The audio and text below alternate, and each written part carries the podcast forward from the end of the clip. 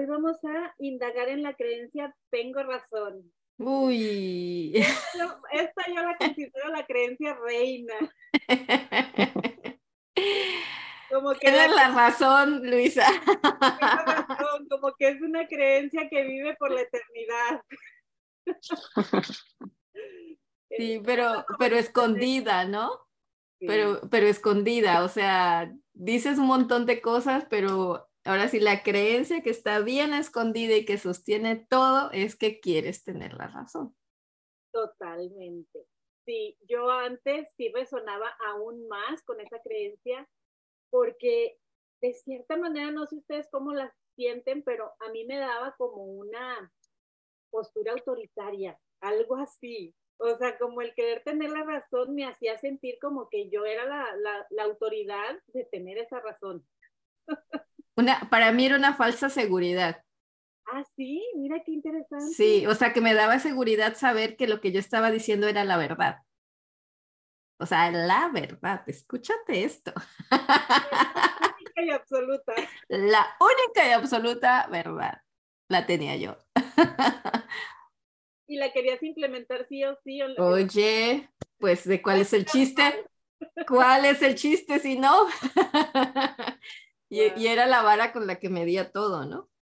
Que te metes en unos rollos bien complicados. Y no sé si les pase que cuando nosotras o las personas, la mayoría, estamos aprendiendo algo nuevo, como cuando entré yo a la certificación, por ejemplo, estaba aprendiendo algo nuevo y ya parecía que era mi verdad absoluta y parecía la verdad absoluta de la realidad y se la quería implementar a todo mundo que no conocía estos temas, de mi familia, por ejemplo.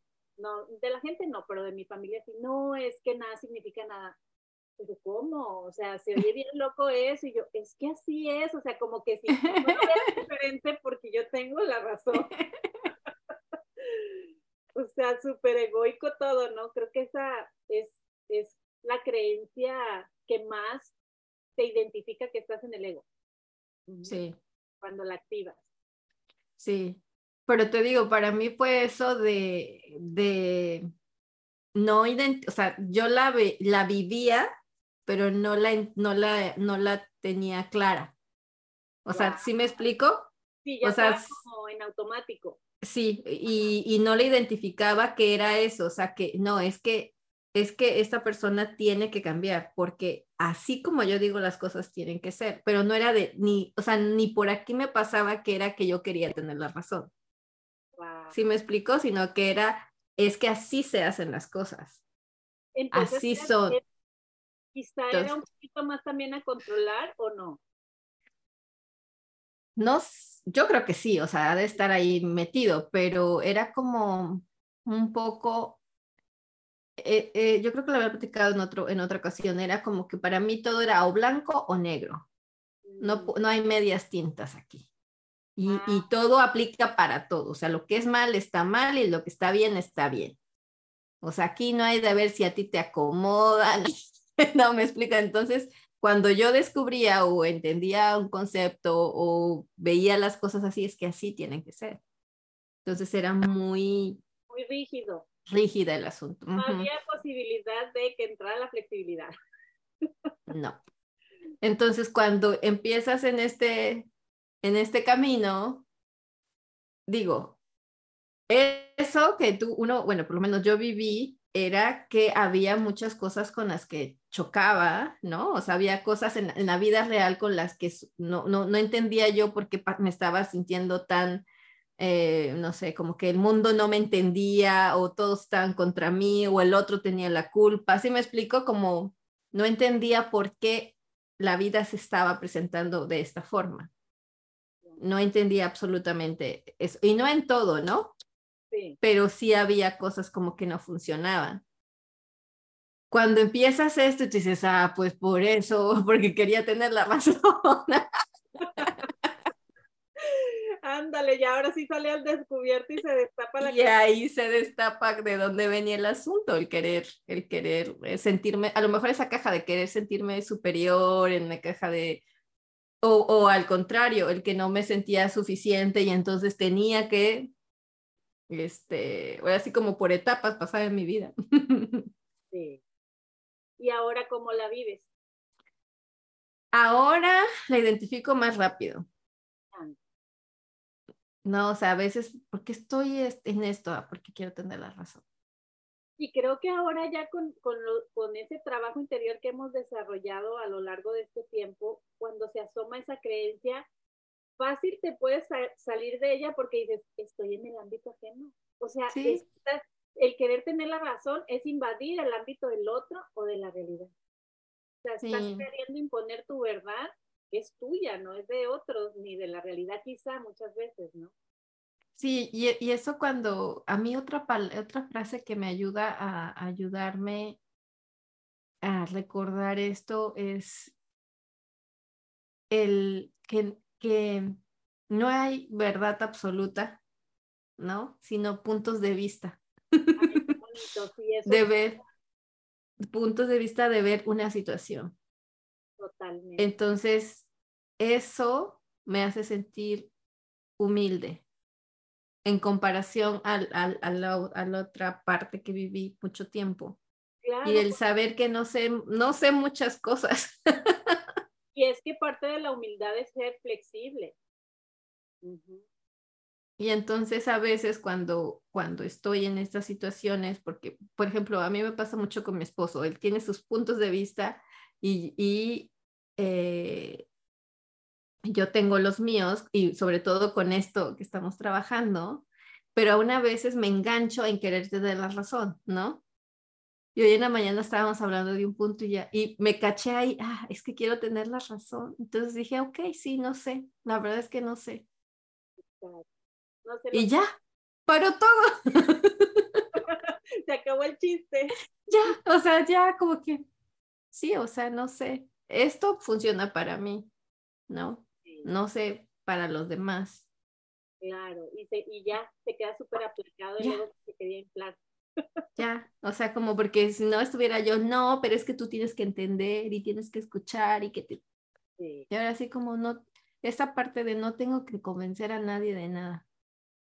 Oye, pero, pero te quedas en una, en una postura como en tu centro, porque muchas veces decimos, ah, bueno, tú te lo pierdes, no quieres oírme, no quieres, no sé qué, o sea, y ya te quedas igualmente en el ego. En el ego. Aceptando a medias, ¿no? Sí, pero esta vez así como, o sea, cuando realmente hago ese clic, ¿no? Porque hay veces que no, hay veces ahí me voy con todo el, el carro. ¿Alguien más antes de empezar a dar vueltas quiere comentar cómo se relacionaba antes y cómo se relaciona ahora con la creencia? ¿Tengo razón? Ah, sí, mira, Luisa, por ejemplo, yo antes, antes, este, recuerdo que mi abuelo decía que las cosas eran así y así, y entonces eso como que a mí también me daba como seguir ese patrón como con mis hijos. Simplemente era como, ok, nos levantamos todos temprano y hay que tender la cama antes de ir a la escuela. Algo tan sencillo como eso. Y sí, y lo hacíamos, ¿verdad? Y hay veces ellos no querían tender la cama y me preguntaban, ¿pero por qué tú quieres que tendamos la cama? Bueno, porque yo lo digo, porque así debe de tender la cama. Antes de ir partir a la escuela, debemos levantarnos, desayunar, levantarnos, tender la cama, desayunar y irnos a la escuela. Y había momentos en los que ellos no lo hacían. Y entonces me enojaba y estaba como que me daban la contra, pero poco a poco, por ejemplo, me fui dando cuenta de desde dónde venía. Entonces, esa, cre esa era como una creencia de yo te digo, tienda la cama y quiero que el otro me dé la razón y la tienda. Entonces, por varios tiempo así fue, me fueron dando la razón. Entonces, eso como que me hacía a mí, como dice Dulce, como la autoridad en casa. Entonces, cuando después que me fui metiendo al proceso de MMK, lo fui mirando de una forma diferente. ¿Y qué pasa si ellos no tienden la cama? Ah, porque no me están dando la razón. Entonces ahí fue donde fui soltando y vi de dónde venía. En casa, por ejemplo, la autoridad era mi abuelo y se hacía lo que él decía. ¿Por qué? Pues porque él ya era un hombre adulto, sabía cómo eran las cosas, entonces como que yo respetaba eso y se hacían las cosas como él y entonces pues no pasaba nada pero lo contradecíamos y entonces pasaba lo contrario. Entonces era como, para mí era como una autoridad en casa al querer yo, pues, tener la razón, pero eso me hacía como sentirme en exigencia, en temor, en varias cosas. Y ahora ya no. Ahora empecé a soltar y digo, bueno, pues no pasa nada. O sea, y, también mis hijos fueron unos grandes maestros porque me fueron diciendo, mamá, tú siempre quieres que se hagan las cosas como tú quieres. Y entonces fue como que un, oh sí, es verdad. Y, y empecé a trabajar y la verdad que ahora me siento como más relajada. Y ahora con lo del COVID, pues ellos estuvieron en casa, nos levantamos más tarde, no se tendía la cama, bueno, ya está la fecha. Se levanta ahora el más grande y no tiende la cama, pero ahora ya no pasa nada. Fíjate, es que cuando estaba inconsciente, esa idea era más que todo que no te das cuenta que estabas como influyendo de más o invadiendo los espacios ajenos de los hijos, ¿no? De que sí. Y otra cosa que se observa por ahí es también la fidelidad familiar de ese tipo de enseñanza, ¿no? Estabas como replicando la crianza que de cierta manera te había parecido correcta, por eso la replicabas, ¿no? También. Claro. Y ahora ya te sientes bien si no tienden no tienden la cama, ¿todavía se los dices o ya ni siquiera se los dices? No, ahora ya ni les digo nada, porque eh, como en esa palabra que me dio mamá, tú siempre quieres tener la razón, digo, ay, no, ya, eso es muy pesado y muy cansado, ya no, hagan lo que ustedes decidan hacer. Sí. Sí, yo me acuerdo que mi mamá muchas veces me decía, lo que tú digas está bien hecho, lo que tú hagas está bien hecho, lo que tú digas está bien dicho, pero yo nomás la veía y nunca, nunca recapacitaba que era, ah, entonces tengo una como, como personalidad de querer tener la razón y no me daba cuenta. sí. María Elena, ¿cómo estás? ¿Quieres compartir tú cómo te relacionabas antes y ahora? No sé si María Elena puede hablar. Hola, no, no puedo hablar. Ah, no te preocupes, cualquier cosa nos escribes en el chat y te leo. Listo, gracias. Bueno, entonces una vuelta que se me ocurre es, tengo mi, pro, mi razón propia. pues eso sí, ahí la tengo. Tengo mis razones. Para tener la razón. Tengo mis razones, no sé si para tener la razón, pero a lo mejor puede ser, tengo mis razones de verlo así, si me explico, son una situación, o sea, tengo como mi punto de vista o mis creencias por los cuales yo veo o hago o digo esto. pero eso no aplica a que todos tienen que pensar igual que yo o todos tienen que hacer lo que yo digo o todos, ¿no? Como tipo, tengo razón en base a mi visión del mundo. O sea, la tengo porque así es desde mi punto de vista, ¿no? Sí, y la, o sea, la vuelta de no tengo razón. Ay, que esa veces no, esa veces como que da comezón. no, es como, es más fácil, es, bueno, no es fácil o difícil, sino como que a mí con palabras del ego me cuesta trabajo aceptar que no tengo razón. o sea, en algunas ocasiones me cuesta aceptar que no tengo la razón. Ándale, ahí ya está como más complementada la vuelta de que en algunas ocasiones, o igual y le podemos sumar, no tengo razón en tener la razón. Y ahí como que ah, no la tengo, pero ya no te clava tanto en el ego. Sí, y también a veces es como, como pensar ese, no, no tenía la razón ahí, o sea, como una cuestión de reflexión, de, de que creí por mucho tiempo algo y lo, lo viví así y lo pensaba así y lo creía así, y llega un momento en que dices, pues no, no tenía la razón. Ándale como, como en el momento que llegó Suri con respecto a los deberes del hogar, como que llegó a comprender de que no tengo la razón de que se tenga que tender la cama, levantarse pero ya desde una postura que te hace quedarte en un estado pacífico, ¿no? Me funciona tener la razón. Pues sí, pero ahí me suena como a control, ¿no? Que quieres tener control directo de algo. Me funciona tener la razón para que hagan lo que yo quiero.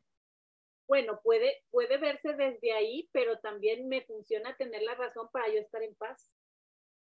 Porque muchas veces cuando alguien te quiere mover de tu razón, o sea, como que no te quedas en paz y dices, no, a mí me funciona creerlo así, me funciona tener mi razón y hasta que no vea algo diferente, así la voy a seguir teniendo. Yo creo que aquí sería, ahorita que dijiste eso, me vino la parte de algo así como no es razones, sino posibilidades. Ay, qué bonito. Me funciona tener posibilidades más que razones. O sea, tengo posibilidad de hacer esto, decir esto o, actuar de esta forma. Sí. Pero no es que tenga la razón, sino tengo posibilidades, oportunidades, ¿no? Sí, está muy... Tengo oportunidades de ser. Ándale o de opinar. O de opinar, ¿no? Otra, otra vuelta puede ser también, quiero tener la razón. Y el quiero ahí a mucha gente le va a mover en base a lo que trae adentro, ¿no?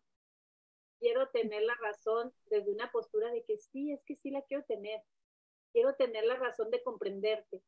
Ahí está como que muy zen el asunto, pero quiero tener la razón de que así como yo digo es, ahí ya el quiero te mueve. Sí. A muchas y aún así, si te, y cuando te mueve, entras en esta reflexión de ¿y para qué quiero tener la razón? Exacto. O, o también te mueve a inspeccionar si viene desde la carencia, esa necesidad de tener la razón. O si viene desde una postura de compartir esa, esa idea que tú estás creyendo como razón. ¿Y cómo le suena? Mis pensamientos no razonan sobre tener la razón. nomás, nomás como que se activan solos, ¿no? Solos,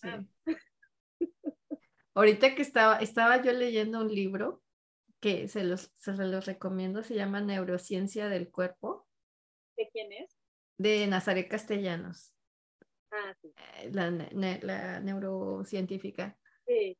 Este, y estaba hablando de cómo eh, lo que comemos, no esta relación intestino-cerebro, pero lo que, lo que tú, con, o sea, lo que, con lo que tú alimentas tu cuerpo es con lo que estás, o sea, es lo, eh, tienes esas posibilidades de aprendizaje o de memoria, o sea, todo está relacionado. Entonces a veces dice, no entendemos por qué actuamos como actuamos, pero si estuviéramos más en contacto con nuestro cuerpo, o sea, cuerpo, cerebro, o sea, cerebro y, todos nuestros órganos, entenderíamos que ellos nos están diciendo muchas cosas. ¿No? Entonces, es, es eso, o sea, de que a veces la razón está ahí y no la vemos. ¿No? Porque hay una, hay una, una comunicación importante de nuestros órganos y que, y, nuestro cuerpo en general, y cómo nos comportamos y cómo nos, eh, nos cómo sentimos. Y está, todo eso está como conectado. Sí, porque de cierta manera nuestra, nuestro razonamiento se ve como ensuciado por las creencias limitantes. Ayer precisamente hablaba con mi hermana sobre un tema que traía mi mamá. Mi mamá tiene Alzheimer y ya tiene tiempo que ya está más avanzado, ¿verdad? Entonces decía mi hermana, es que mi mamá nunca se enferma, ni de gripa, ni de nada, ni, ni en toda la pandemia, ni nada de eso. Digo, porque ella no está provocando con sus pensamientos ningún síntoma. Ahí te das cuenta cuando la mente de las personas, digo, yo, yo lo veo así, no soy médica ni nada, pero lo veo así como está muy pura esa mente, como la mente de un bebé que no tiene tanta malicia, entonces como que no le das entrada a que las creencias te limiten o los pensamientos. Es similar a lo que estabas diciendo tú de la neurociencia, que es prácticamente algo así. Sí, ella decía, por del, dice la, microbiota, que es la que los organismos que viven en nuestro intestino, influye en el cerebro, en las áreas relacionadas con el aprendizaje y con las emociones. Ahora sí que dime qué comes y te diré cómo andas. Más bien dime cómo digieres. ¿no? ¿no? y hay unas cosas bien interesantes este, de, de, todo el cuerpo, ¿no? O sea, del intestino, la respiración, este, todo, todo, la, la postura corporal, todo está afectando. Entonces, a veces las cosas de, de, querer tener la razón a veces también tiene que ver con que cómo aprendimos. Sí, de nota. Este, cómo aprendimos estos procesos cognitivos que tenemos, ¿no? Este, y a veces son patrones de formas de pensar, ¿no? De cómo razonamos y cómo, ¿no? Porque es eso, tener la razón viene con este, este proceso que hacemos. Y a veces cambiar estos patrones te das cuenta que simplemente es, a lo mejor no quiero tener la razón, a lo mejor lo que quiero es comprender o quiero entender usando el lenguaje, ¿no? Sí.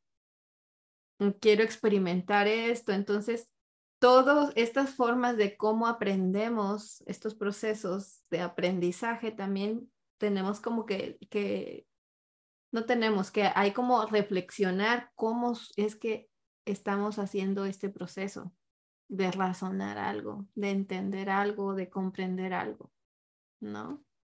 Y ahí vienen esos pensamientos que nos están, este, a lo mejor bloqueando ese proceso, ¿no?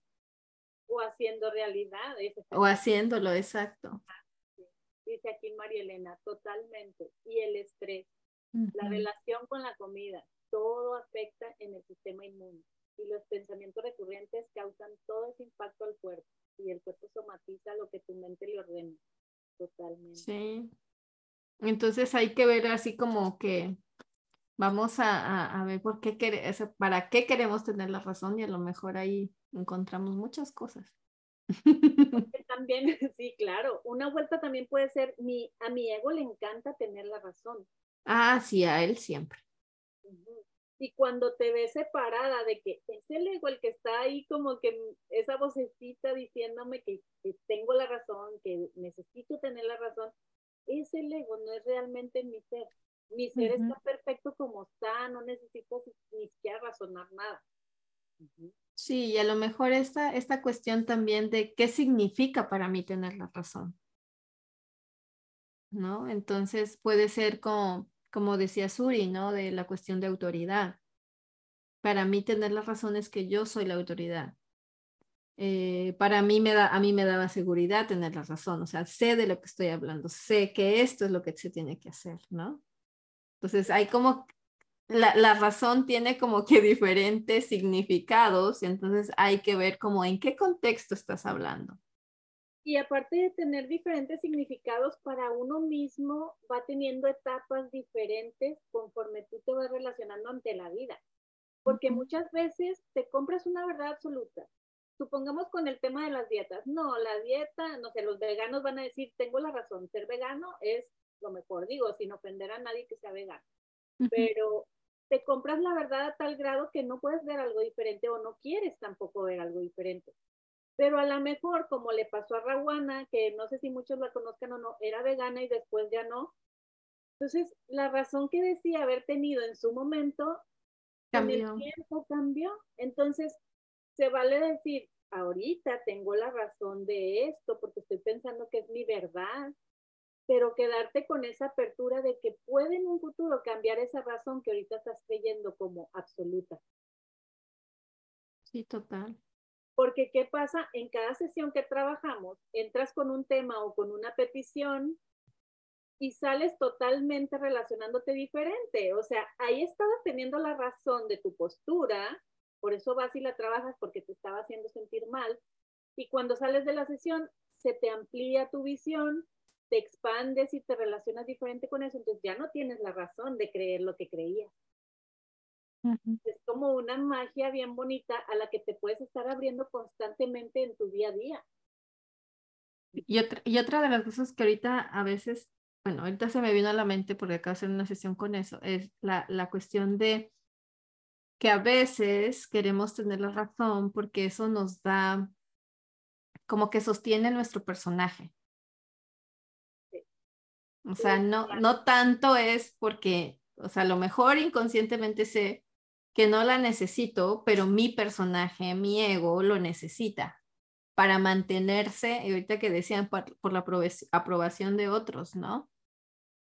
Claro, como lo que este decía María Elena, estaba sosteniendo su identidad o su rol de mamá, porque yo soy la autoridad, yo soy la mamá, por eso si yo digo que tiendes la cama cuando te levantas, así es. Suri. Razón. Porque yo soy la mamá, yo soy la adulta, yo soy la que sé. ¿Y por qué lo veía así? Porque en su abuelo creo que era, así también lo percibía, como es el sabio, es el que ha vivido más, es el que sabe cómo se hacen los deberes de la edad. Entonces, ahí estás manteniendo tu identidad, como decías, Sí, entonces para mí es eso, tener a veces, tener la razón, a lo mejor tiene que ver con mantener este rol de, de la profesión en la que ejerzo, ¿no? Si soy doctor, o sea, ¿cómo? O sea, yo, te, yo tengo la razón, o sea, desde la medicina, esto es así. Incluso como coaches, a veces creemos que sabemos lo que necesita el cliente y como él no lo ve y nosotros sí, entonces yo tengo la razón porque yo sí lo veo y tú no. sí, sí. el asunto, ¿no? Totalmente. O al revés, cuando el cliente te dice, no, no quiero trabajar, soltar emociones, mejor nada más, o, sea, que te pide cómo trabajar lo que aparentemente necesita, o sea, cree que tiene la razón de cómo va a recibir eso, esa metodología, ¿no? No sé si les pasaba a ustedes con, a veces cuando, cuando hacemos prácticas o así, ay, no, no quiero practicar tal metodología, mejor aquella, porque no sé qué, o sea, creías que para ti te funcionaba más cierta metodología que otra, pero ¿cómo lo sabes? Sí. Lo crees saber porque estás ahí activando la creencia de tengo razón, sé lo que es mejor para mí. Sí. Y también bien, vendría siendo de los otros dicen que yo debo tener la razón, como que te, te crean una idea de cómo tienes que ser y entonces como ellos dicen que yo tengo la razón, entonces yo debo mantenerme, aunque no lo sea, en, ese, en, ese, en, ese, en esa posición, a lo mejor. Entonces, también puede ser que otros, escuchando a otros, yo misma me, me, meta en esa caja de que yo, yo tengo la razón.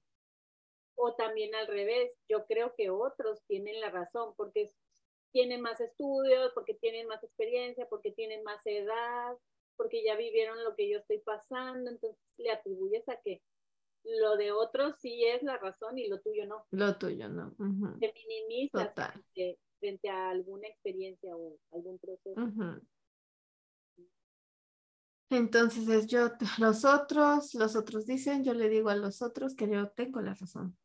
También, muchas veces. Otra vuelta pudiera ser, cuando creo que tengo razón, no estoy razonando, porque muchas veces te encierras en esa cápsula de, de no querer ver una razón diferente o una opinión diferente. Sí, sí. Y ahí es no estar razonando, no estar dejando entrar la flexibilidad no, no está siendo humilde para poder recibir algo diferente. La, la sin razón de la razón. sí. ¿Quieres ser feliz o tener la razón? otra, otra creencia que yo estaba como analizando que pudiera ser una vuelta es mi ego se infla cuando cree que tiene la razón. No sé. wow, porque es increíble muchas veces cuando estás en esa postura, puedes llegar a reconocer fácilmente que está el ego súper infladito. Y no necesariamente es que te dé paz tener la razón, es que se siente rico ese cuerpo del dolor activado. Como estar nutriendo en ese momento al ego a todo lo que da. Otra vuelta se les ocurre.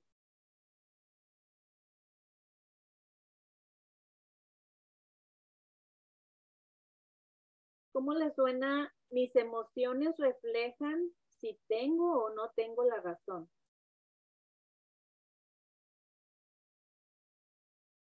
O sea, cuando tú estás emocionalmente triste, por ejemplo, en un, en un como ambiente súper de víctima, tus emociones están reflejando que efectivamente tú tienes la razón de ser la víctima de eso. Pero si ahí observas tus emociones y las ves que están en un nivel energético abajo de la tabla, por llamarlo de alguna manera, dices, ah, wow, estoy teniendo la razón, pero estoy vibrando acá, ¿qué quiero hacer? Mis emociones me van como siendo la brújula de si tengo la razón y quiero seguirla teniendo ahí como víctima o si me quiero mover a un lugar diferente, a una emoción diferente. Yo creo que a mí me sonaría más así como busco razones para mantenerme en el papel de víctima. Bueno, sí. también puedo, puedo buscar razones para, para sostener lo que sea, ¿no? y este la otra, la otra es de, de, de, ahorita no sé, ahorita que lo dijiste me acordé de lo que decía Nazaret, que el cuerpo sabe antes lo que, lo que el cerebro no se ha dado cuenta. Sí.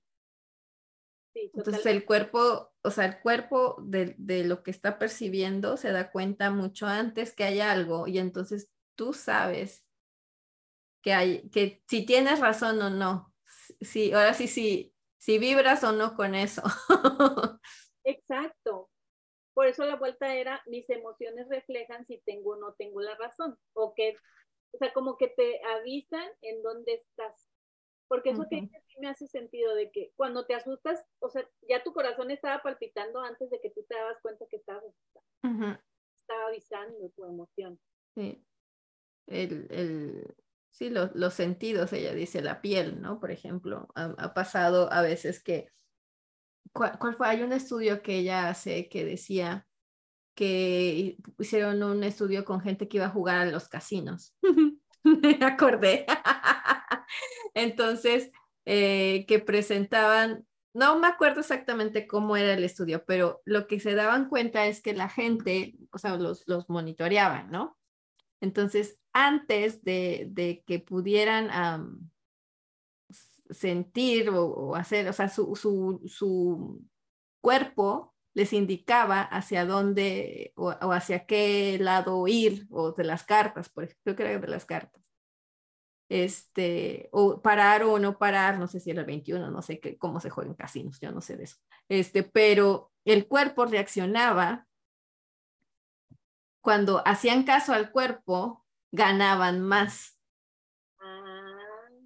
O sea, se dieron cuenta que el cuerpo tenía, o sea, sabía mucho antes de lo que su, o sea, su cerebro se diera cuenta o hablara o hiciera una, o sea, como fuera más, más este, intelectual el asunto, sino que el cuerpo ya sabía qué hacer antes. Pero eh, pero fíjate, estamos bien acostumbrados a usar la intuición antes que observar al cuerpo. Entonces, por intuición muchas veces decides como parar la carta o no pedir o sí pedir o lo que sea, pero a lo mejor lo voy a aplicar cuando vaya al casino. sí, no, y, sí y, eso tenía una razón porque decían que hay más o sea, más comunicación, o sea, está la cabeza y el resto del organismo, ¿no? Entonces decían que hay más comunicación y eso lo platicaba Tachira hace poco con nosotras en el podcast, que, que hay 80% de redes que suben de abajo del cuerpo, de todo el organismo hacia el cerebro y 20% que va del cerebro hacia abajo.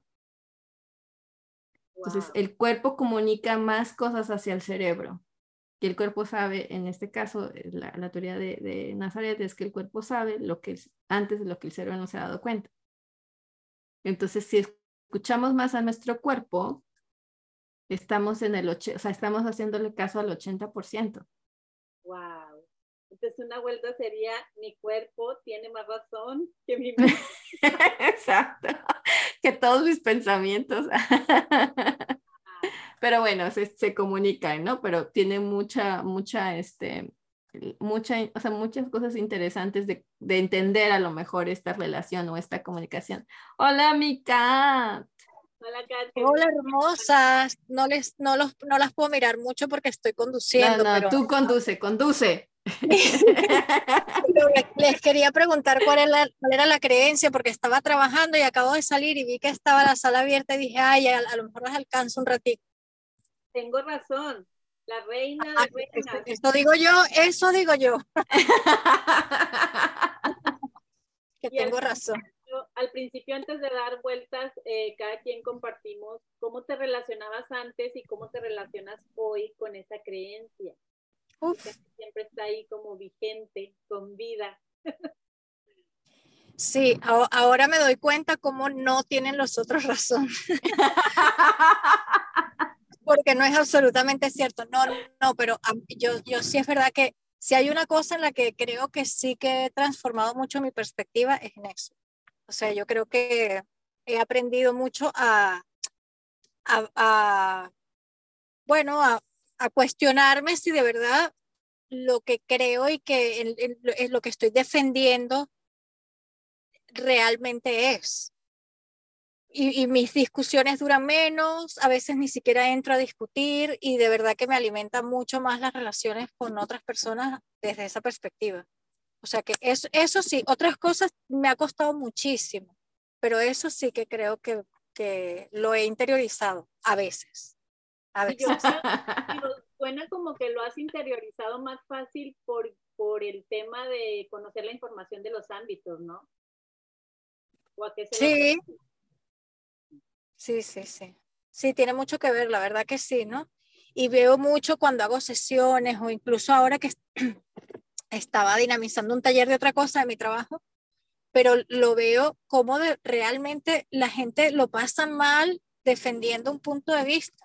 O sea, e, es, muy fácil que la ira se apodere de, bueno, la rabia, ¿no? De una persona y que, y que a partir de ahí la comunicación fluida se interrumpe y, y, ya está, simplemente por defender un punto de vista. Sí. ahí con lo que dices una vuelta pudiera ser, tengo opiniones y puntos de vista. Ya más o menos lo habíamos dicho hace rato, pero así como una vuelta específica. Sí, sí, sí, exacto. Y, y, otra de las cosas que ahorita me, me, me hizo pensar es como cuando estamos eh, queriendo tener la razón, estamos, o, por lo menos voy a hablar de mí, como me pongo en, posición de lucha, o sea, de voy a luchar contra ti, o sea, atacar o a defensiva, una actitud defensiva de me está atacando porque no me está dando la razón. Entonces empiezo así como de, ¡ah! ¡Prepárate! sí, sí, como si lo que estuvieras defendiendo fuera tu cuerpo, o tu, tu vida. En realidad estás defendiendo a lo mejor un, no sé, eh, una idea o... Una idea. Sí, es como que si subconscientemente el no tener la razón te pone en un estado de peligro, de supervivencia. Sí, sí, sí. Y yo creo que, y yo creo que sí, porque estás destruyendo, o sea, en tu cabeza está pasando de que cómo me vas a, me vas a quitar esto, esto de lo que he creído, como este pilar o, esta idea en la que yo he hecho o invertido mucho. Está implícita la pérdida. Si estoy perdiendo la razón de lo que digo, estoy en peligro. Pierdo la razón, sería una, una, una buena. O gano también cuando la pierdo. Aquí me gusta lo que dice Estefanía. Dice, mi papá dice que la razón se le da a quien la necesita y me da una rabia. O sea, aquí es como el dicho que dice, vale más que haya un loco y no dos. Qué bueno, eso lo voy a copiar. Y, y aplicar ese, ese sabio consejo, ¿no? Dale la razón al que la necesite. Dásela, déjasela. Sí, déjalo ser, así como déjalo ser, eso es lo que quieres, va. Deja así, deja así. Y, y, que también esto está muy relacionado con otra creencia que es tengo que saber, ¿no? O sea, en qué me convierte no saber algo y en no tener yo la razón frente a algo que, que estamos discutiendo. Me convierte en es un loser, me convierte en, en una persona menos valorada, no sé. O sea, yo creo que en muchas ocasiones deben ir juntas las dos creencias. Sí, sí, en qué me convierto cuando creo que no tengo la razón, o al revés, cuando creo que no tengo. prácticamente sería la pregunta 3 y, la 2 y, no, la 3 y la 4 de, de Byron Katie. Estefanía, yo no sé si tú puedas hablar o solo escribir, pero si quieres compartirnos tú cómo te relacionabas antes y ahora la creencia. Tengo razón. ¿Cómo la, cómo la has ido trascendiendo? Porque yo creo que esta es dura de roer y no, no se trasciende por completo nunca. Niñas, yo entré a escuchar porque a mí todavía me encanta tener la razón.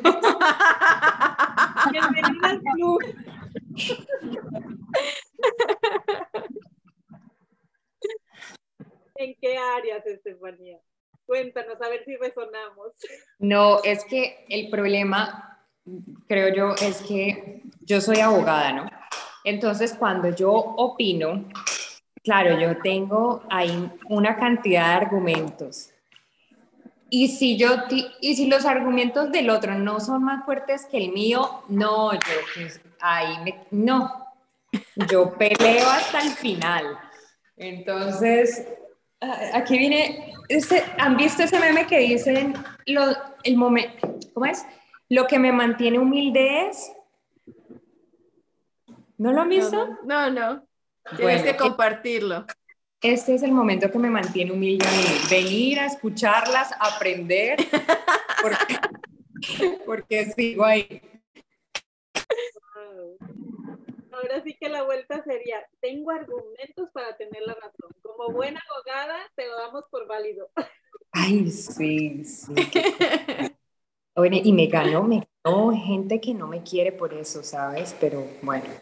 Algún día lo superaré. ¿Ibas a decir algo, Kat? ¿O quién era? No, no, ah. ya lo superarán ellos, ¿no? ¡Boom! Kat se vino con toda, pero bueno, sí. Oigan, y luego no les pasa de repente al revés, que cuando te dan la razón, por ejemplo, el marido, sí, tienes razón, tienes toda la razón, así es. Te quedas así como que, ¿what? No me va a llevar la culpa. no, y a veces es, no me des la razón como si estuviera loca. No, dime, dime. Ah, esa es la de mi papá. Cuando, es que el, dicho suena muy lindo, pero cuando te lo están diciendo a ti no es tan lindo. quedas como, Ajá. No, y eso, yo creo que la, la cuestión esa de, de que Ah, yo he notado, y, bueno, o lo notaba porque ya no me ha pasado, pero hay etapas, de este, el cuerpo emocional, o ¿cómo es este? No el cuerpo emocional, ¿cómo se llama el que alimentamos? El cuerpo del dolor. El cuerpo del dolor. Cuando está activado, hay fechas o hay meses o hay etapas que yo lo veía más, lo sentía más cuando estaba en mi periodo, que los días previos era como, hoy tengo ganas de pelear entonces era tener la razón porque sí, porque no y porque también. O sea, era, o sea, pero es, era una cuestión de darme cuenta que era como ciertos momentos en los que me ponía así, o ciertos temas donde yo me creo que este, hay algo que, o sea, que a mí aquí no me puedes discutir. ¿Me explico? O sea, como que había cosas en específico, pero sería un momento como de reflexionar cuáles son las situaciones en las que quieres tener la razón, o sea, o todo el tiempo quieres tener la razón y a veces no quieres tener la razón.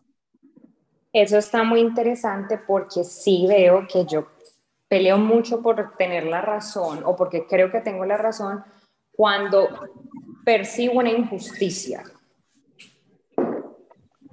ahí yo me, ahí, no, ahí me tiene.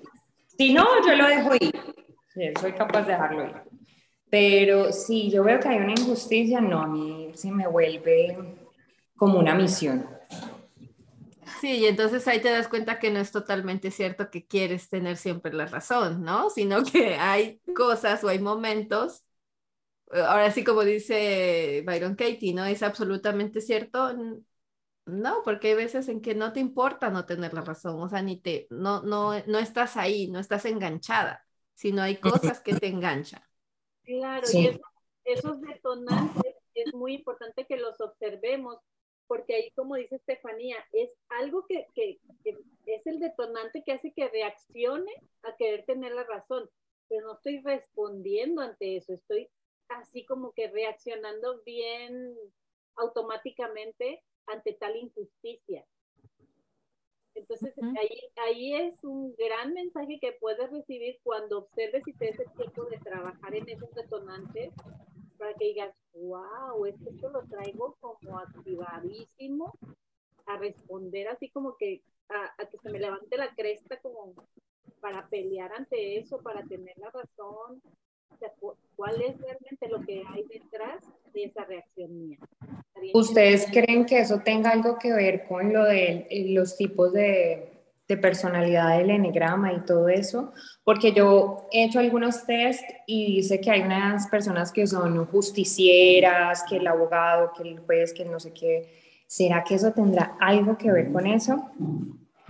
Pues bueno, más que personalidad, yo en lo personal creo que es algo que tú traes que no has visto, algo que tú resuenas con lo cual no has trabajado o no has visto, porque ese Ah, no, yo ya lo vi, yo lo tengo clarísimo. yo tengo clarísimo de dónde nace, sí.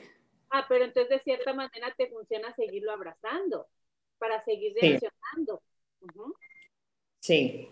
Yo, sí creo que tiene que ver un poco con el tipo, yo no sé si eso llamarlo personalidad o, o, bueno, la, la conducta esa, esa perspectiva, esa visión del mundo rígida.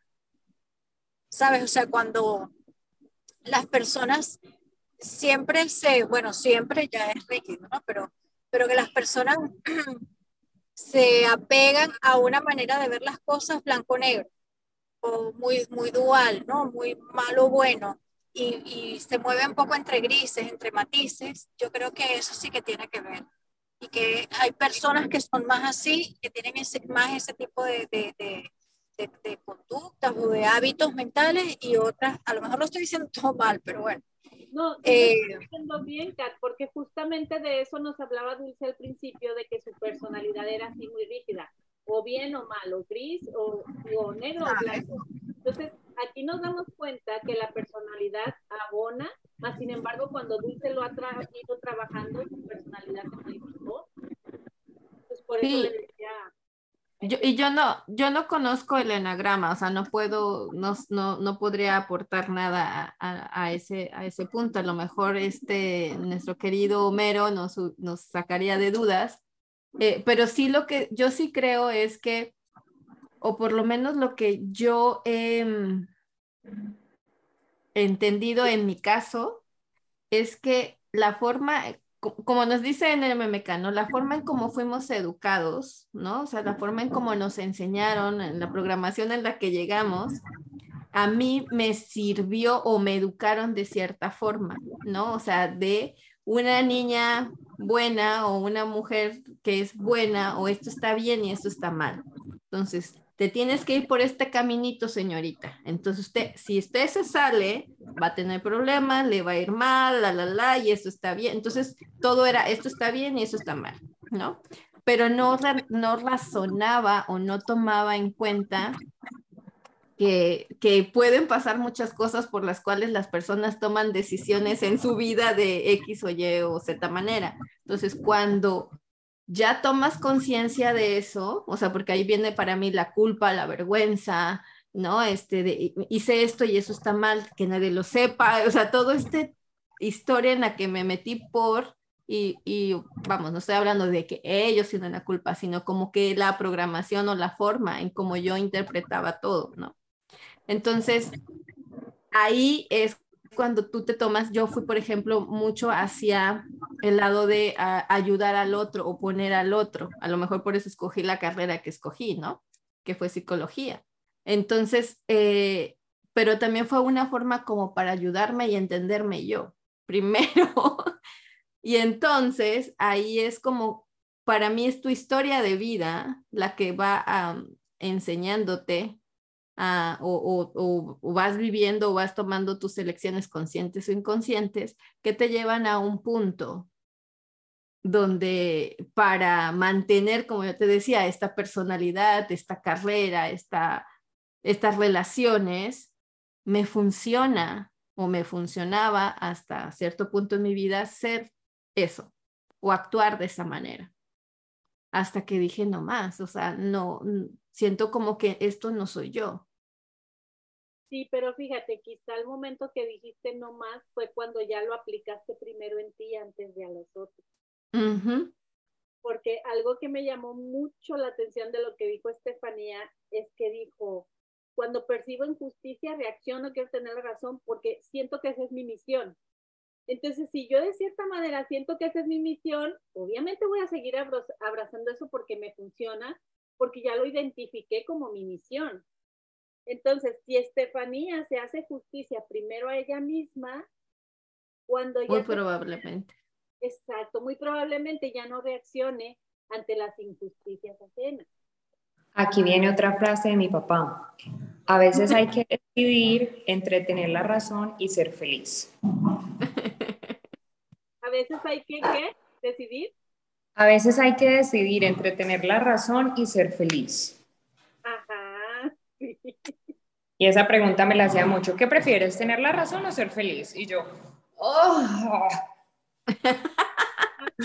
Pero una pregunta muy como sabia sería, ¿puedes ser feliz teniendo la razón? no sé cómo por qué separarlas. Sí. Ajá. Porque la felicidad ya está en ti, simplemente la activas o la desactivas con tus reacciones frente a las razones. Ajá, sí, sí. Exacto. Entonces, ¿quieres realmente elegir entre tener la razón o ser feliz o quieres juntar las dos y ser feliz?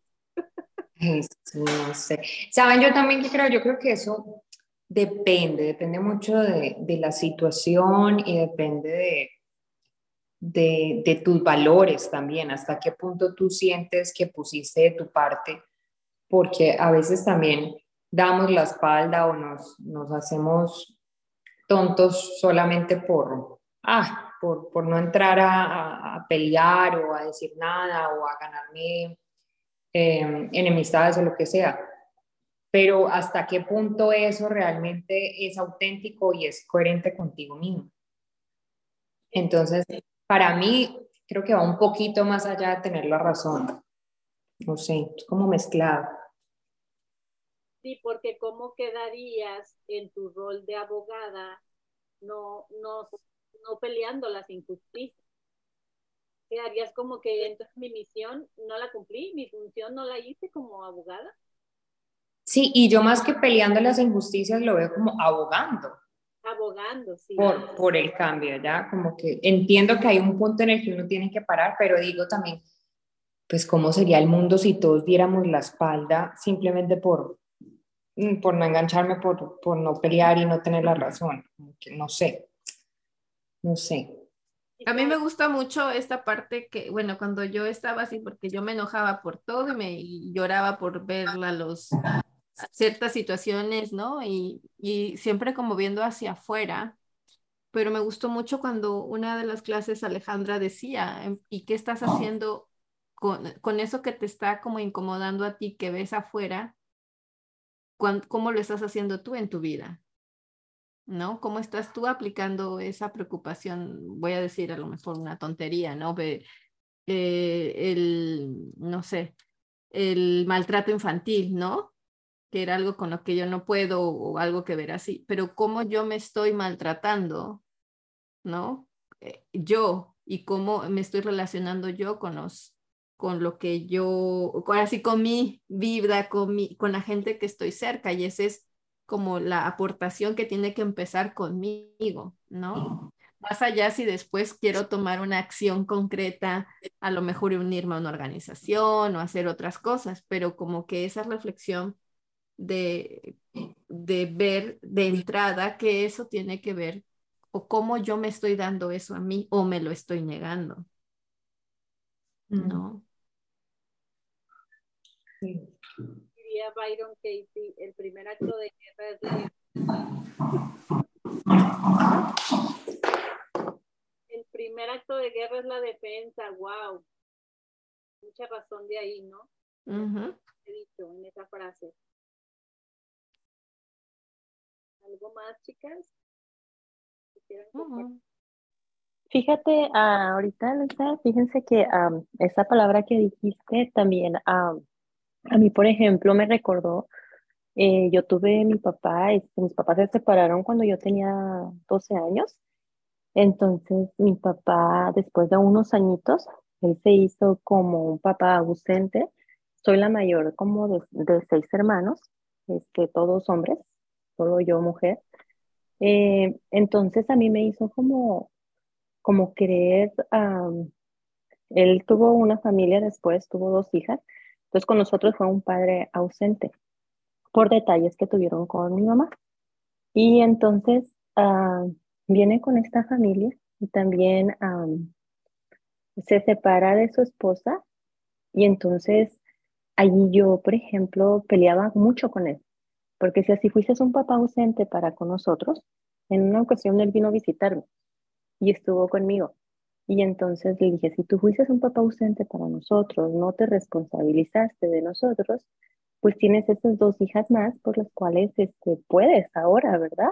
La vida cambia y ahora puedes hacer las cosas diferentes. Entonces él decía, él me dijo una vez molesto, porque pues yo le yo le decía ese tipo de cosas, entonces porque como dice esta muchacha que es abogada, no, no, no, me fijé el nombre, este, yo me sentía como que querer defender la parte de mis hermanas y mis hermanos. Entonces me sentí como que yo tenía toda la razón porque él hacía un papá irresponsable y ausente con nosotros, pero tenía estas dos que tenía la oportunidad como que, como de hacer las cosas diferentes. Entonces él me dijo una palabra, dice, mija, ¿por qué tú siempre estás en mi contra? O sea, estás en mi contra. Y yo ahí me di cuenta de que tal vez la situación me hacía defender mi punto de vista mío, era mío, más no el de él. Él podía hacer las cosas como él quería, pero eso me traía a estar en una constante pelea con él. Entonces fue cuando yo dije, bueno, él defiende su razón desde su punto de vista y yo estoy defendiendo mi razón desde mi punto de vista. Pero ¿qué me, qué me trae esto? Pues una batalla y una pelea con él. Entonces yo dije, y me distancia con él. Entonces dije yo, pues, ahora sí como dicen, pues ahora sí que yo sé que tengo mi razón, pero él tiene su razón de ser, de comportarse de tal manera, no es mi ámbito, es el ver, entonces de ahora empiezo a relacionarme diferente con él ya no a que quiero ser la justiciera y aquí esta parte, no, ya no, no más. Entonces, de ahí fue como que la pelea por querer tener la razón, defender algo, pero era como defender una situación que pues al final sentía yo que tenía que ver conmigo. Sí, porque fíjate, tenía que ver todo contigo, porque si a tus 12 años etiquetaste a tu papá como un padre ausente y luego vuelve a hacerle lo mismo a tus hermanastros, obviamente tú vas a querer defender y hacer justicia a ese nuevo como abandono que les está haciendo a tus hermanastros. Sí, pero ahí me dejó una muy buena lección, que es la creencia que ahorita estamos trabajando, el querer tener la razón. Me, me dejó una muy buena lección y ahorita que lo estamos viendo y estoy escuchándolas, digo, pues creo que desde ahí yo aprendí, porque pues a esa edad, cuando pasó todo eso, yo ya tenía como 26 años. Entonces ahí me dijo, dije, wow, o sea, que entonces, o sea, antes de conocer MMK, y ahorita te hablé de los ámbitos porque pues ya, ya los conozco, entonces digo, estar en la situación de otra persona, querer dar mi opinión, me hace que, pues como que querer yo tener, defender mi razón, me hace como querer estar en mi razón, pero no es.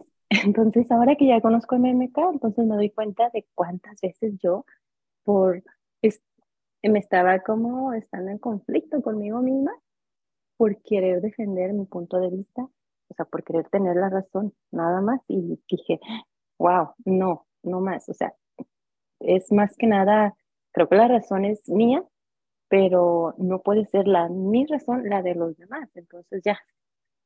Sí, porque ahí prácticamente tu razón sí era a partir de esa herida de abandono, por llamarlo de alguna manera. Entonces de ahí nació, de ahí se desarrolló y era tu razón porque era tu verdad.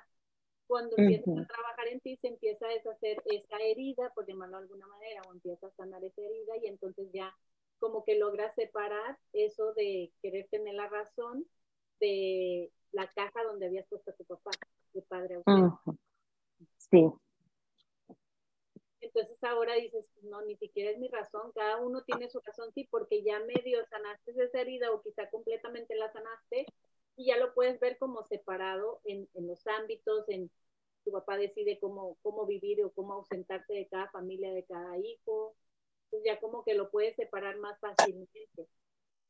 Sí, y después de ahí me empecé a relacionar mejor con él, o sea, ya dije, oh, ok, todo esto era, o sea, era como que estaba como que un candado laqueado ahí, oh, ok, todo esto era. Quiero decir algo. ¿Cómo?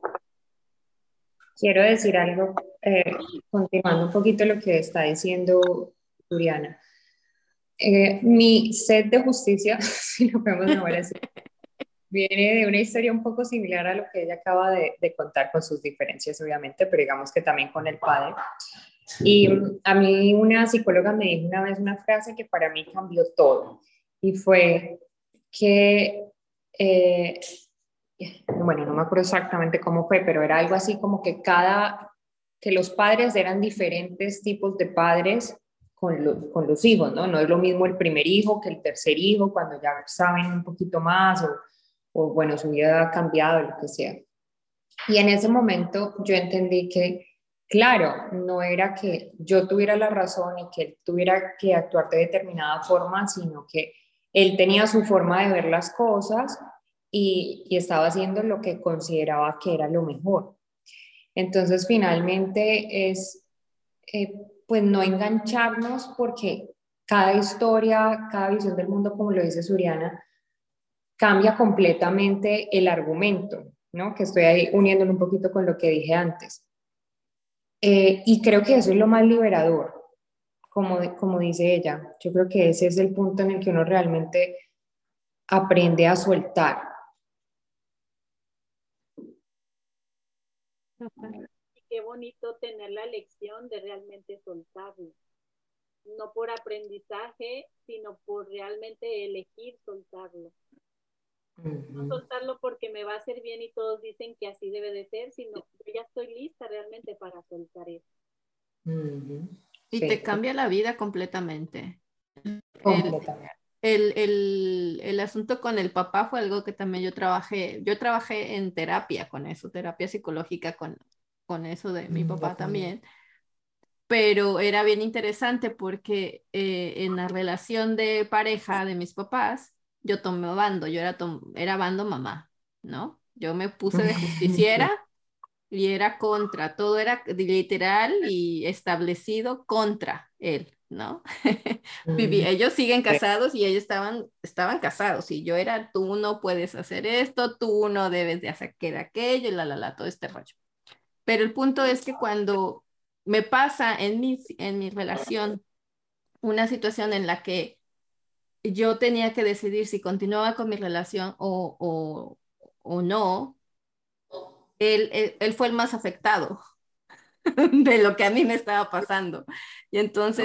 Pero no entendí, si tú continuabas con tu relación de pareja. De pareja, ajá. Si yo, si yo me ah. divorciaba o me separaba. Entonces yo eh, eh, me acerqué con mis papás para decirles, no, esto está pasando esto, eh, y, mi mamá me acuerdo que me dijo, tú eres, tú decides, tú eliges, tú ves, y yo, ok, este, aquí estamos, estamos eh, apoyándote, no sé qué, pero mi mamá me decía, no puedo entender cómo está tu papá, o sea, tu papá está sufriendo por ti, o sea, literal está en otro estado, o sea, no es el, y era como que, ¿qué le pasa, no?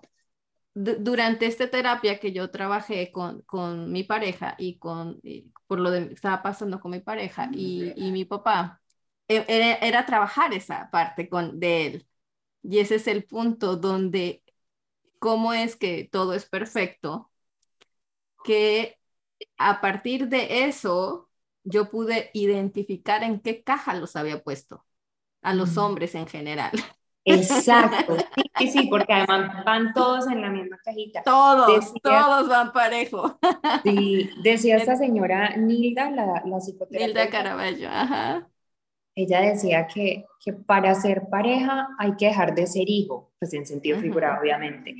Y es tan cierto, es soltar esa lealtad tóxica, por así decirlo, esas reclamaciones, ese querer tener la razón. Y entonces era eso, porque yo por mucho tiempo me convertí, y, y, lo digo porque yo me puse ese, ese papel, nadie me lo puso, la mamá y, de, y, papá de mis papás. Yo jugué ese rol ah, por muchos años. Entonces, cuando yo llegué a terapia, yo traía todo este, este show. Entonces, cuando ya lo ves, y una de las cosas que me gustó en terapia fue decir eso, o sea, ni mi, ni mi esposo ni mi pareja es mi papá, ni mi papá ni mi pareja, o sea, son dos seres humanos totalmente diferentes, y ni la historia es la de mi mamá, ni yo, o sea, ni mi mamá soy yo, ni yo soy mi mamá, somos seres completamente diferentes, y a partir de ahí es que tomas tus decisiones, ¿no? Y tampoco te corresponde ser la justiciera, ¿no? Exactamente, entonces ahí fue literal ir a, trabajar y, eso fue creo que de, en esa etapa de mi vida que fue complicada en, en, relación de pareja fue la reconciliación con mi papá. Entonces pude, pude eh, establecer una relación mucho más sana, mucho más amorosa, mucho más honesta y empezar a poner límites también a mis papás. O sea, a mi mamá, por ejemplo, decir, no, esto ya no me corresponde a mí. Vaya usted y háblelo con su esposo. Sí, ¿No? Entonces, ese tipo de cosas de que uno va aprendiendo este, y te das cuenta de eso, o sea, de todo, de cómo la relación, como, como dicen, ¿no? Este, todo es perfecto, todo se va poniendo en su lugar. Cuando empecé a trabajar esta relación con mi papá y, y ahora, o sea, ahora que yo creo que la relación con él está a millones luz de como cuando yo me acuerdo en la adolescencia que empezó a estar tan, tan complicada, que es eso, o sea, tú ves al ser humano y empiezas a entender las razones, sus razones. Yo puedo, o yo como siempre digo, yo puedo no compartir muchas razones con mi papá, o sea, puedo no entenderlas, puedo no aceptarlas, o sea, no, no, no, o sea, no, no me funcionan a mí, pero él fue lo que eligió. E hizo lo que hizo y dijo lo que dijo y tomó todo, porque está en su ámbito y era su derecho, ¿no? Y no te parece, perdón, ¿no te parece también que a veces exigimos mucho desde, desde nuestra posición, pero no tenemos en cuenta que a veces esas personas no tienen las herramientas para tener conciencia de lo que están haciendo? Para cambiar.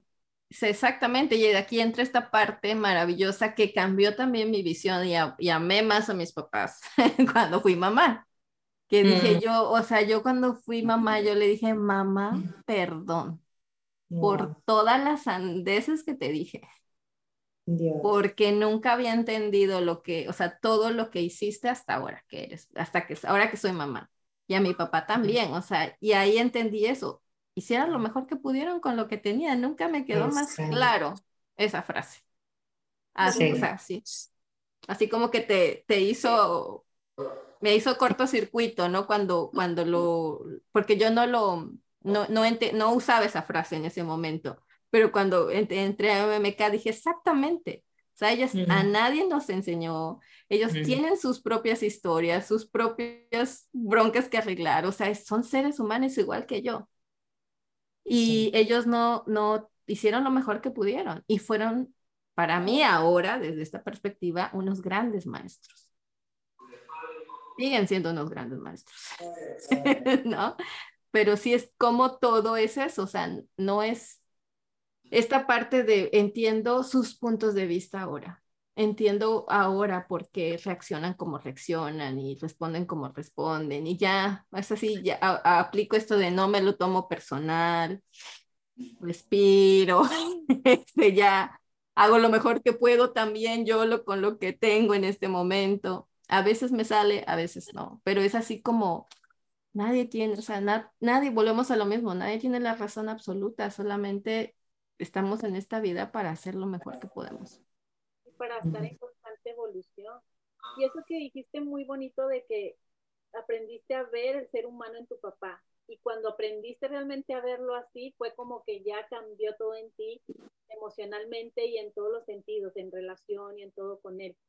Pero para poder verlo a él como ser humano, sí o sí, primero te tuviste que voltear a ver a ti, a ti, a ti como ser humano. Para poder ver al otro así, tengo que verme primero yo así, si no, no hay, no hay manera o no hay posibilidad de poderlo ver genuinamente, porque igual y lo puedes ver como ser humano, pero genuinamente en una forma que trasciendas, es primero me volteo a ver yo para poder ver así. Y fíjate que también hay, aquí yo descubrí, ahora, ahora lo puedo ver así, que hay o sea, que hay formas o que la programación te dice es que, eso que hizo es imperdonable, es que eso no debería de haber pasado. O sea, hay, hay todavía situaciones en que la programación sigue diciéndote muchas cosas que, que si tú pones tu atención a lo que otros dicen o lo que debería de ser o todo esto y no te escuchas a ti, qué realmente te funciona en tu vida, puedes no salir de ese círculo y seguir alimentando el odio, el dolor, ¿no? el sufrimiento y todas estas cosas que no te llevan a nada bueno. Y entonces cuando dejas de escuchar esas voces que están afuera y empiezas a escucharte a ti y lo que tú quieres, entonces tienes esa la maravillosa oportunidad de elegir. Una vuelta sería suelto la necesidad de tener la razón porque se vuelve una necesidad muchas de las veces. Es un hábito. Sí. Es un hábito que a veces nos, nos, o sea, es, pareciera que, que es bueno tener la razón, pero este tipo de pensamientos son, son adictivos y, y, van a jugar en contra tuya. si, si no estás como centrada en lo que quieres. Sí. Nos dice Suri que ella trabajó eso con el papá con lo de las constelaciones. Hay, aquí es muy importante observar que muchas veces entramos también en la postura de querer tener la razón en cuanto a herramientas. No, es que las constelaciones son la neta del planeta. No, es que las sesiones de coaching es lo que te ayuda. Y va a decir otra, no, la psicóloga. Entonces ahí quedarnos como en la flexibilidad de que todo aporta, independientemente de lo que tú quieras elegir como herramienta, te va a aportar siempre para tu mayor bienestar. Entonces, no casarte con una idea de qué es mejor o qué es peor o quién tiene la razón sobre cuál herramienta utilizar, sino la que te nazca y la que se presente en tu, en tu, en, frente de en tu entorno. Exacto. Tómala, si resuenas con eso, úsala, sácale provecho, saca lo mejor que puedas de eso y siempre va a ser para tu bienestar. Sí, esa es la, la, cuestión tan, tan, o si no importan los caminos, no, todos llegan a Roma. sí, pero muchas veces sí, sí empieza esa como guerra entre profesionales de decir, no, esto no tiene razón, no, esta sí, no, a qué, o sea, como, que, como creer que eso es la neta del planeta, lo que tú usas, o lo que a ti te sirvió para trascender cierta cosa, cuando realmente todo tiene su su ventaja y su dosis de, bienestar para ti. Cuando O incluso los, los consumidores o clientes también, cuando alguien dice, eh, no, a mí, por ejemplo, los aceites esenciales, y otra persona dice, ay, no, a mí eso no me sirvió, y hay gente que se siente atacada. Eh, no desmerita tu proceso, genial, a ti te funcionó, pero bueno, no, no es para todo el mundo y está bien y no sentirte atacada porque luego reaccionas en querer tener la razón y en defender tu postura y ahí otra vez. Y ahí empieza el círculo nuevamente. Y ahí nos vamos. Sí, o como lo que hablamos hace rato, ¿será, será la personalidad? ¿Será lo no trabajado? ¿Será el enneagrama? ¿Será el, cerebro? ¿Será el cerebro?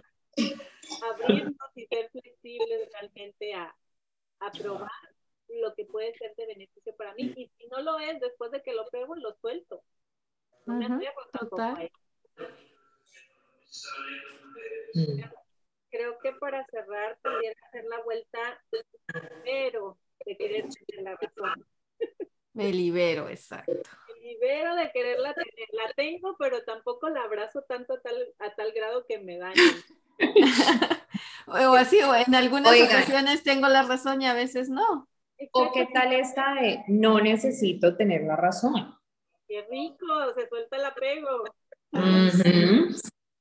Me desapego a todas las razones. las mías y las de la verdad. Escena 2 cambia de carrera. Ay, no. Eso me recordó una, una amiga que es doctora y estaba leyendo un libro de Joe Dispensa y me dijo, entonces todo lo que estudié valió para nada. No, yo, no, tranquila, tranquila, o sea, o sea, todo tiene su razón, aunque no entendamos, pero a lo mejor todo es perfecto. Y cuántas veces sucede también en autores que vuelven a hacer nuevas versiones de sus libros y ya no resuenan con el primer libro que habían escrito. estamos en constante evolución. Exactamente. La razón mi, mi, razón evoluciona. Ay, qué bonita es así. Ahorita tengo la razón de algo, pero mañana quién sabe. Mañana quién sabe. Sí. pues con esta creencia cerramos el ciclo de la hoja de Byron Katie. Qué bueno que pudieron estar presentes. Gracias a todas las que participaron en esta temporada. Y empezamos una nueva porque está súper divertido aquí con este tema de las creencias. Eso te iba a decir, Luisa, que yo estaba, yo estaba nerviosa. Yo pensaba, no, pero habrá segunda temporada que me van a dejar así. Esto no se acaba hasta que se acaba. Ah, perfecto, perfecto. Pues ahí mañana probablemente les mande un formulario para empezar a hacer una hoja nueva de, de creencias de las cuales quieramos trabajar, que todavía como que nos hayan ruido. Oigan, ¿ustedes hicieron creencias sobre, sobre eso de los hombres? ¿Sobre el qué, perdón? Es que yo he hecho varias sesiones en que el tema es lo que dijiste tú, Dulce, de los hombres. Mm. de la generalización que se hace de los hombres y me parece súper interesante si hiciéramos una sesión grupal de eso. Ya, me encanta. Qué bien. temporada con esta. mañana o más tarde les mando el formulario para ir haciendo ese pergamino de nuevas creencias. bueno, la menstruación yo te dije que teníamos que hacerlo de la menstruación. Sí, pero ese va a ser como tipo creencia o como tipo chal nada más. Pues no sé cómo ven, porque hay muchas, yo creo que hay muchas creencias alrededor de la menstruación. Eso. ¿Como cuál, Dulce? Eh, soy muy joven para que me llegue la menstruación, ¿qué te pasa? La menopausia. La menstruación, perdón, la menopausia. Sí, ah, yo sí decía ¿qué? No, es anormal. la menopausia, perdón. Pero también con la menstruación, fíjate, porque está como todo ligado, porque hay, hay cosas que no conocemos de nuestro cuerpo. Y subconscientemente ahí hay un ciclo adoptado como mujer. Está interesante ponerlo como tipo creencia e irlo desmenuzando para ver qué más. Sí, pero no, no, sé cómo, cómo veas, porque hay personas interesadas, ya me escribieron, pero ya sabes que hay un show con los horarios, porque yo no sé en España cuál es el horario, o en, ahorita que tú estás, Estefanía, cuál es el mejor horario como muy, donde, donde la mayoría nos podamos. Mm. Ya estoy en Europa, tranquilas. Ah, ok. Pudiéramos irlo, irlo tomando también si quieres como tipo la creencia más recurrente sobre la menopausia, esa que sea la creencia indagar y de ahí todas las subcreencias van saliendo también y se van como desmenuzando, ¿no? Sí, mira, el, el, el, horario que se hizo esta, estas reuniones es es, perfecto, pero ya aquí son las nueve, para Estefanía también. Las nueve de la noche. Ya a partir de esta hora ya, ya es complicado porque ya, bueno, empieza. Sí, más tarde de esta hora no. Con la rutina no. Bueno, entonces lo voy a tomar en cuenta porque sí había, había pensado ponerlo una o dos horas más tarde porque se empalma con la plataforma, pero igual y mejor lo dejamos así. Y yo digo que sí. Sí, al cabo los demás lo pueden ver grabado también. Sí, es a la una, ¿no? Una y media, o sea, como lo estás haciendo. Sí, ahorita a la misma hora son mis doce y media. Son tu... No recuerdo qué hora tienes tu... Aquí, o sea, tus doce y media son mi una y media. Ah, ok. Bueno. Bueno, Sí. En perdón, ¿en Europa cambian horario? Sí, creo que en mayo, en abril, sí, de aquí a un mes ya tendremos una hora menos, o una hora más, perdón, una hora más. Ah, ok. Bueno. Oigan, me divertí muchísimo. Muchas gracias. Son buenísimas estas reuniones. Yo las voy a dejar con mi vuelta porque ya llegué a mi casa. Me voy a bajar. Yo tengo mi vuelta, ya que no había hablado en vueltas, y la vuelta es, tengo la razón y los demás también. ¡Ah, ¡Bravo! Sí. Todos unidos jamás seremos vencidos. Eh. Ay, bueno, gracias. Gracias, gracias Luisa, gracias Gracias. chicas. Besos, chicas. Nos vemos, bye bye.